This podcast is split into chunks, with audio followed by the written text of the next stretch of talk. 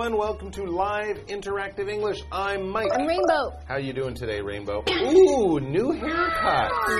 Look at that. Looks very nice. Yeah. Okay, so you know, like Mhm. with this perm, Yeah. it's like kind of difficult to manage Wow. because every single day it kind of looks different. Because I had straight hair for a long time, Right. I remember. Yeah. And then I had to buy so many different new products after this perm to learn how to take care of it. Okay. So I've been switching between shampoos Mm-hmm. and hair masks and the way to blow dry it. I've been like researching to try to get it to be just right. And Mm. I've actually been spending a lot of money lately trying to maintain this new look. Okay, and I don't think of you as like a picky person. You're not always like, oh, I don't like this one, I don't like. But it's true when you're doing something new with your hair, for example, for the first time. Yeah. You don't always get the right answer the first time. Yeah, and there's so many situations in life that are like this too. Yeah. Like with food, you know, Oh. if you're trying to cook something, Absolutely. the spices don't work. Do For you have sure. that experience? I have that cooking? experience all the time. I'm a little bit better now. I know how to make it more the way I like it. For me, it's shoes. Oh, Oh, I hate I like buying. your new shoes. Well, thank you. I'm just not quite sure about them because Why? you know, well, you buy shoes, you walk around in the store, and they might feel fine, but then three hours later, when you're actually wearing them, you think, oh, these ones are too tight, or they're a little too big, or I don't really like how they they squeak too much when I walk around, or something. So it can be really hard to find a pair of shoes that is just right, or in other words, perfect. so I have a question for you.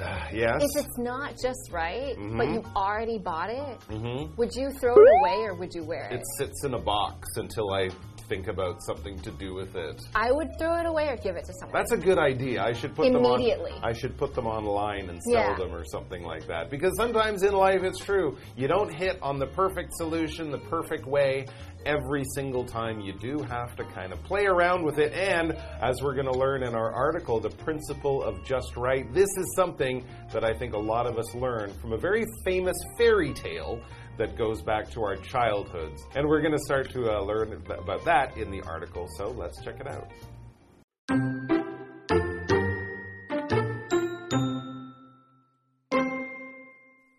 A girl enters the house of a bear family. Hungry, she digs into their porridge, but she finds the first bowl too hot and the next too cold. The third, however, is the perfect temperature, so she eats it all up. By now, you should recognize the girl in the story Goldilocks. From this fairy tale arose the concept of the Goldilocks principle.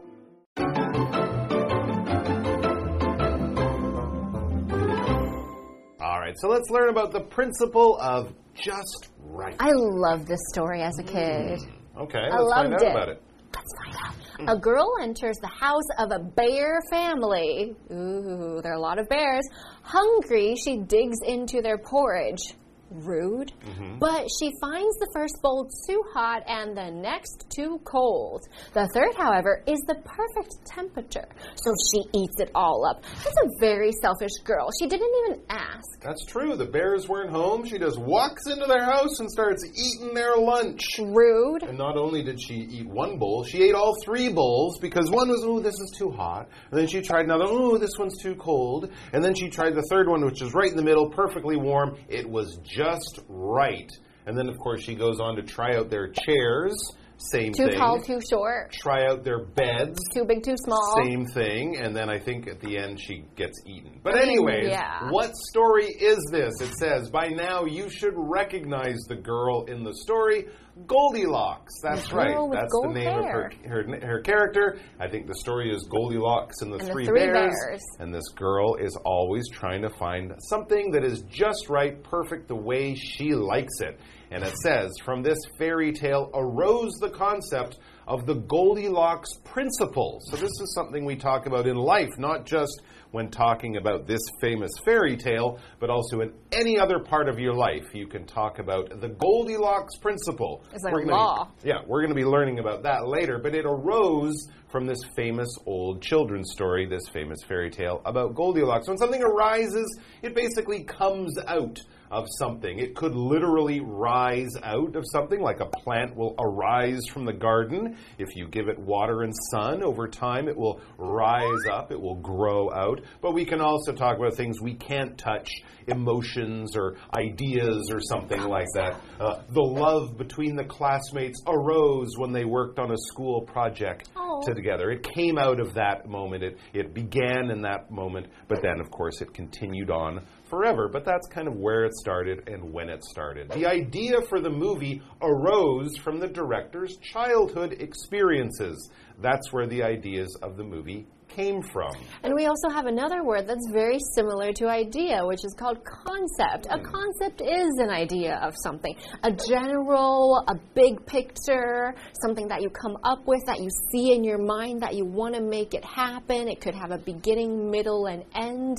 It could be in any field, it could be art. In this case, it's engineering. The engineer has come up with the concept for a new type of jet engine. So this is an idea that he wants to put something together and he's not really sure if it works.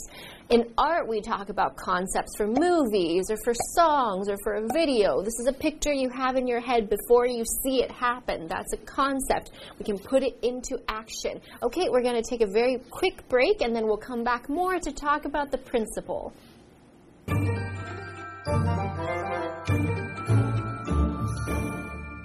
Hello，大家好，我是 Hanny。这两天的课程是关于 The Goldilocks Principle 金发姑娘原则。同学们有听过金发姑娘与三只熊的故事吗？有个女孩啊，走进一个熊的家庭的房子里，那她肚子好饿哦，于是开始吃起他们的粥，但觉得第一碗太烫了，下一碗太冷，那么第三碗的温度刚刚好，所以她就把粥全都吃光了。那这个女孩就是 Goldilocks 金发姑娘。我们要谈的这个金发姑娘原则的概念，就是从这一则童话故事而来的。好，单字 arise 这个动词，它可以表达由什么产生、引起或是出现的意思。那它的动词三态是 arise、arose、arisen。下一个单字 concept，它表示概念或者是观念，是个名词。那这边一个重点，我们进入文法时间。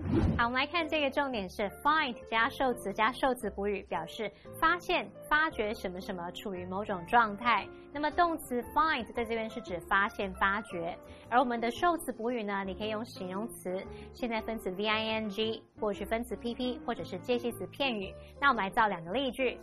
Ed found his cat sleeping on his laptop. Ed 发现他的猫睡在他的笔记型电脑上。好，那么这边用到补语就是现在分词 sleeping。再来看到下一个例句是 They returned to their hotel room and found the door ajar。他们回到旅馆房间，发现啊房门是围开的。那这时候我们补语是用形容词 ajar 去描述它是围开、半开着的状态。介绍课文中。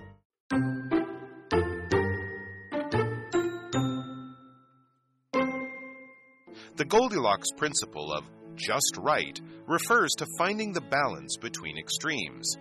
You can take advantage of the idea whenever you're trying to master a skill. The hardest part of the process is staying on track without getting bored or discouraged, and this is where Goldilocks' lesson comes in. To achieve maximum motivation, practice at a level that's only a bit beyond your current ability.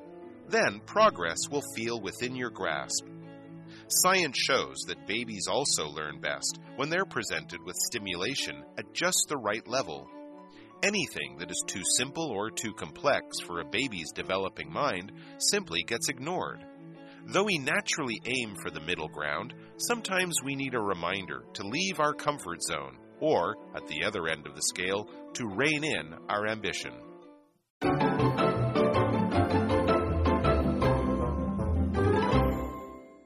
Right, so if you think of Goldilocks in that story of Goldilocks and the Three Bears, now she's always trying one thing, uh, trying another thing, meh, and then trying the third one. Ooh, that's just right. That's the principle, that's the concept we're talking about here. It says the Goldilocks principle of just right refers to finding the balance between extremes too hot, Too cold, in the middle, Perfect. warm, perfect. That's the idea. You can take advantage of the idea whenever you're trying to master a skill. So now we're kind of talking about how you can take this concept or this principle and use it in your daily life. The hardest part of the process is staying on track without getting bored or discouraged. And this is where Goldilocks lesson comes in. I guess when you're learning something, it's easy to get really bored if you have to keep repeating the same thing before you're good at it. Mm-hmm. And it can also get very uh, difficult and be very discouraging if you're trying something too hard and you're always failing all the Yeah, you're not even getting better. You find that- Discouraging. That, happy spot. We also sometimes call it that sweet spot. right sweet in the spot, that perfect place. Yeah. So we have the word discourage. D U D I S means something that's not or something that's bad. So this is the opposite of encourage. Encourage is when I say, "Yay, you're doing a great job. You're wonderful. You feel happy and successful." Discourage is to say, "Oh, you failed. You couldn't do it no matter how hard you tried." It's saying that it's it's feeling that you are not very good at something. You're feeling sad because you couldn't perform well. Michelle did not feel discouraged after failing her driving test. So she failed, but she didn't feel bad. So maybe she has a very positive attitude. She thought to herself, it's okay, I can try again. But a person who is discouraged might have more of a negative attitude. Maybe she says, oh, I've tried for four times and I can't do it. I'm a loser. So attitude is very important no matter what you are doing. That's right. So if you're learning a new skill, whether it's learning a new, a new language, a new sport, a musical instrument, if you don't push yourself a little bit, you might get bored, right? Yep. Because you're not improving. Yep. If you push yourself too much, you'll You get tired. frustrated and discouraged because it's hard, it's difficult, you want to quit. It says to achieve maximum motivation, practice at a level that's only a bit beyond your current ability. Oh, that's a great idea. if you're at beginner level, don't say, right, I'm going to jump to expert level and I'll learn much faster. No, you'll probably get discouraged and frustrated because that will be too hard.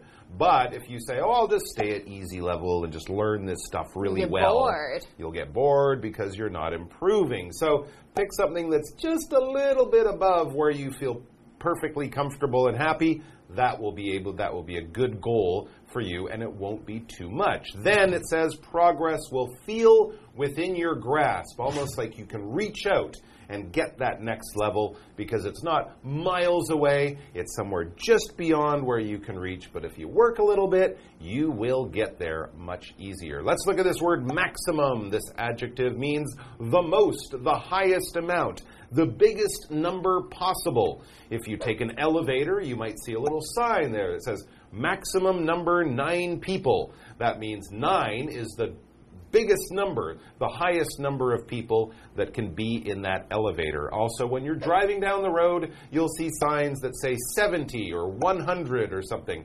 That is the maximum speed in kilometers an hour that you are allowed to drive. You cannot go over that, it is the highest number. The opposite, minimum, would be the lowest number. Here's a good statistic to learn. In bowling, the maximum number of points a player can score is 300. Ooh. It's called a perfect game. Ooh. And motivation is the drive to do something. When you want to do something and you feel like, yeah, I can do it. I want to do it. And sometimes, you know, people don't have motivation, but it comes with action. When you do it, then you feel better about doing it. It's like getting up in the morning and running. If you have to get up at 5 a.m. on a winter day, you're like, oh, it's so hard. But if you just get up and start moving, sometimes that feeling that you want to do it will come to you. So, of course, when we feel no motivation, it may be because we are tired or we are bored or we don't have somebody who's doing it with us.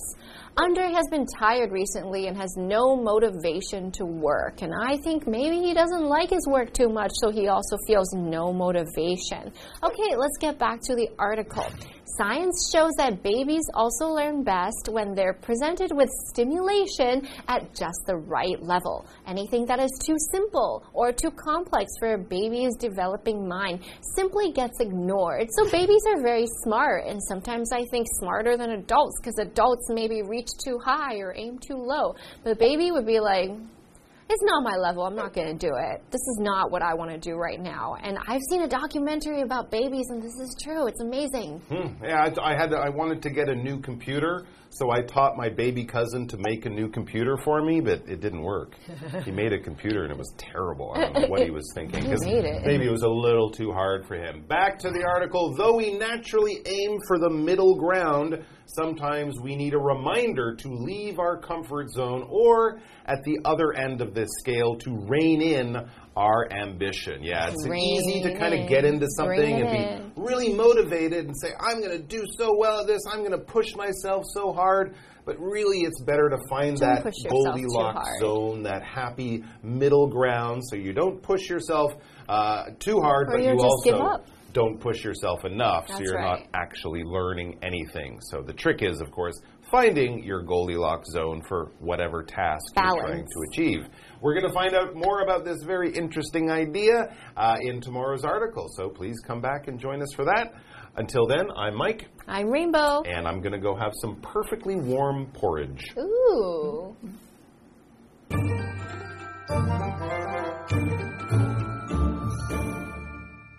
金发姑娘原则指的是在两个极端之间找到平衡，也就是 just right，恰到好处。Mike 老师刚刚提到英文有一个用语叫做 sweet spot，它原本是指啊球杆、球拍或是球棒上面最有效的那个击球点，那可以翻译成甜蜜点或者是最佳击球位置。我们就可以用 sweet spot 来比喻是最有效的点、最有效的位置或是最佳时间点。好，课文提到说，当我们试图要精通一项技巧时，过程中最难的部分啊，就是要持续下去，而不会感到无聊或者是气馁。这时候，金发姑娘的经验就可以派上用场喽。你要获得最大的动力，你就可以用稍微超出目前能力的程度来练习。那你这样就会觉得，哇，进步是看得见的，是触手可及的。那此外呢，婴儿也是在获得难度刚好的刺激时，他们的学习成效是最好的。Rainbow 老师说，他有看过一部关于宝宝的纪纪录片，确实就是如此哦。好，那补充一下，纪录片的英文是 documentary，就是 document 后面加上 a r y 变成这个名词。好，那么课文单字 discourage。它是动词，表示使泄气、使沮丧。文中是用它的过去分词 discouraged，是感到泄气的。那它的现在分词 discouraging，它表示令人气馁的。好，下一个单词 maximum，它是形容最大限度的或是最高的，它也可以当名词来表达最大限度、最大值。相反词则是 minimum，m i n i m u m。它可以形容是最小的、最低限度的，那也可以当名词去表达最小量、最低限度。再来看到 motivation 这个名词啊，它是指积极性或是动机、诱因。好，那这边一个重点，我们进入文法时间。好，这个重点我们来看 refer to 的常见用法。那第一个用法呢，可以用来表达指的是什么什么与什么什么有关，像是 the word loam refers to a type of soil that is good for growing plants。loam 这个单字呢，指的是一种适合种植植物的土壤。那么第二个意思呢，我们可以用 refer to 来表达查阅、参考，像是查阅、参考某个资料啊、字典等等。举例来说，Please refer to our website for more information。想知道更多资讯，请上我们的网站查阅。第三个呢，我们可以用 refer to 去表达提及、谈到，尤其是指简短的谈到、提起什么什么，像 The whole thing was never referred to again。那整件事再也没有被提起过了。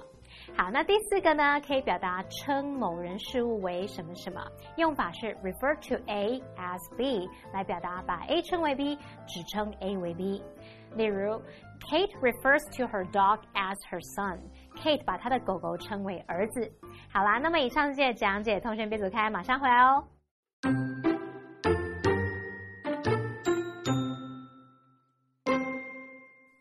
A girl enters the house of a bear family. Hungry, she digs into their porridge, but she finds the first bowl too hot and the next too cold. The third, however, is the perfect temperature, so she eats it all up. By now, you should recognize the girl in the story Goldilocks. From this fairy tale arose the concept of the Goldilocks principle. The Goldilocks principle of just right refers to finding the balance between extremes. You can take advantage of the idea whenever you're trying to master a skill. The hardest part of the process is staying on track without getting bored or discouraged, and this is where Goldilocks' lesson comes in. To achieve maximum motivation, practice at a level that's only a bit beyond your current ability. Then progress will feel within your grasp. Science shows that babies also learn best when they're presented with stimulation at just the right level. Anything that is too simple or too complex for a baby's developing mind simply gets ignored. Though we naturally aim for the middle ground, sometimes we need a reminder to leave our comfort zone, or, at the other end of the scale, to rein in our ambition.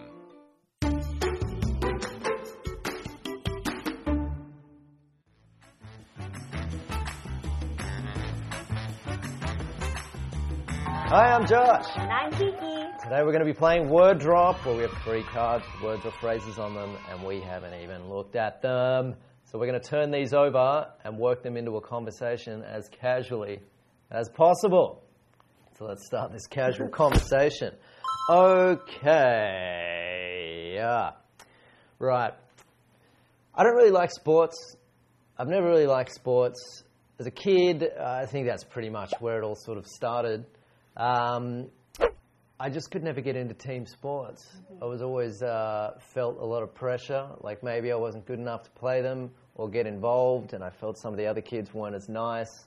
So because of these feelings, uh, I was discouraged. sorry to hear that, but I was actually the opposite. I was in every single sports team at school. I played basketball, badminton, I even played on the ping pong team. And you know what, though? Even though I might not be the best at every single game or every single sport I played, though, I always tried to keep my energy and my spirit at the maximum. Well, where were you when I was playing sports as as a kid? I reckon I could have used a bit of that kind of get up and go. And sometimes I feel, is it, is it too late to get involved? I'm not sure. But uh, I think as long as you're just getting out there and giving things a try and just give it your best and don't feel sad if problems do arise. Hmm. And you know what? I think no matter what you decide to do in your life, be it sports or any, you know, even acting or singing or whatever you like to do, you always find something that really keeps you going, you know, and everyone can figure their own way that will, you know, their own way of motivation. motivation is pretty good, and I think I just am going to have to figure these things out and keep keep on going and keep rising to the top in whatever I do. Hopefully, I can have a nice bath this evening and have a long, hard think about everything that we're talking about because this is a great concept. Mm-hmm. And you know what? I think mental health is really important, you know. So it's always good if we have friends that we can talk to, you know, or parents. And but sometimes people don't have these type of resources. So that means, you know, some people they need to refer to professionals to help them. And that's always a good idea. I think the main point is if you have a problem, talk to them. And, uh,